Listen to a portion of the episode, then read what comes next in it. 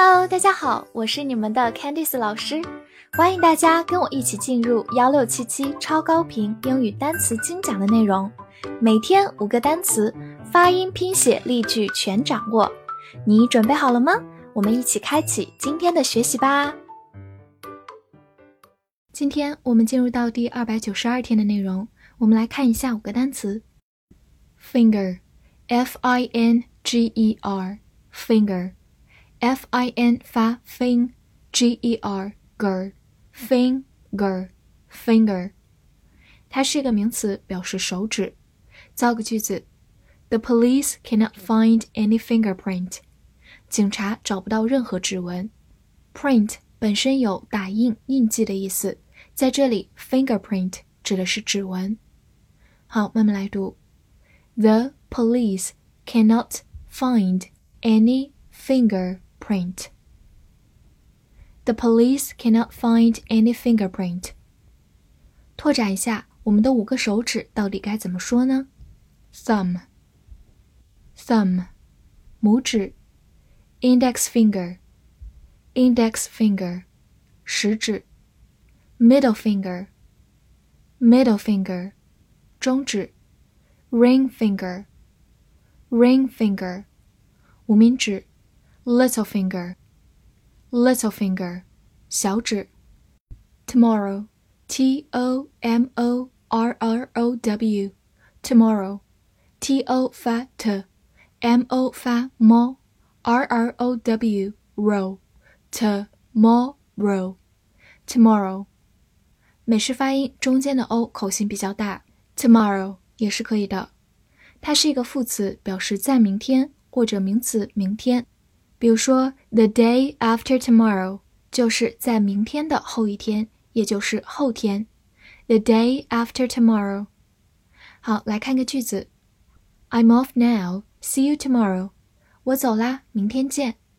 off 在这里表示离开。分别的时候，大家想说明天见，就可以用 see you tomorrow。好，我们慢慢来读：I'm off now. See you tomorrow. I'm off now. See you tomorrow. Relative, R E L A T I V E, relative, R E 发 re，L A L T I V E tive, relative, relative，它是个形容词，表示相对的或者有关系的。比如说，relative position 就是相对位置，relative position。 此外，它也可以做一个名词，表示亲戚。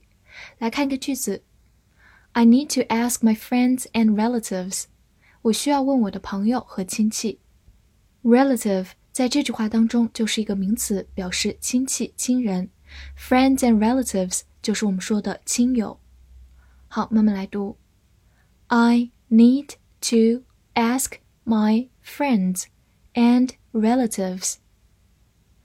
I need to ask my friends and relatives.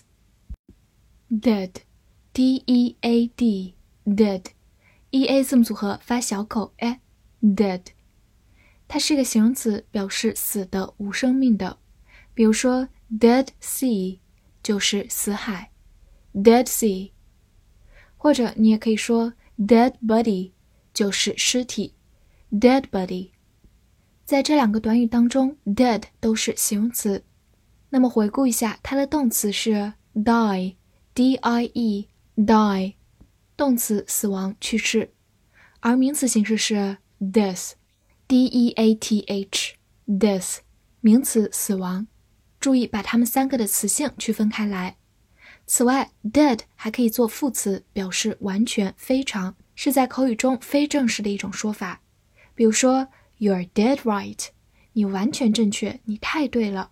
Dead 在这里只是表示强调，有点相当于 quite。好，慢慢来读。You are dead right. You are dead right. Won't, W-A-N-T, won't，字母 A 发短音 o，won't。美式发音 o 的口型比较大，want 也是可以的。它是一个动词，表示想要或者需要。最常用的短语是。want to do something, 表示想要去做某事，want to do something。来看两个句子，第一个，The plants want watering。这些植物需要被浇水。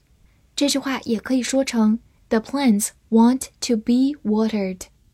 所以可以看出来，want doing 它的主语往往是物，表示需要被做某事，相当于 want to be done。 好，我们分别来慢读一遍。The plants want watering. The plants want watering. 第二句，The plants want to be watered. The plants want to be watered. 复习一下今天学过的单词：finger，finger，名词，手指 Tomorrow，。美式发音 tomorrow，副词在明天，名词明天。relative，relative，形容词相对的，有关系的，名词亲戚。dead，dead，形容词死的，无生命的。want，want，美式发音 want，动词想要，需要。今天的翻译句子练习：我想要去邀请我的亲戚们，为了晚餐在后天。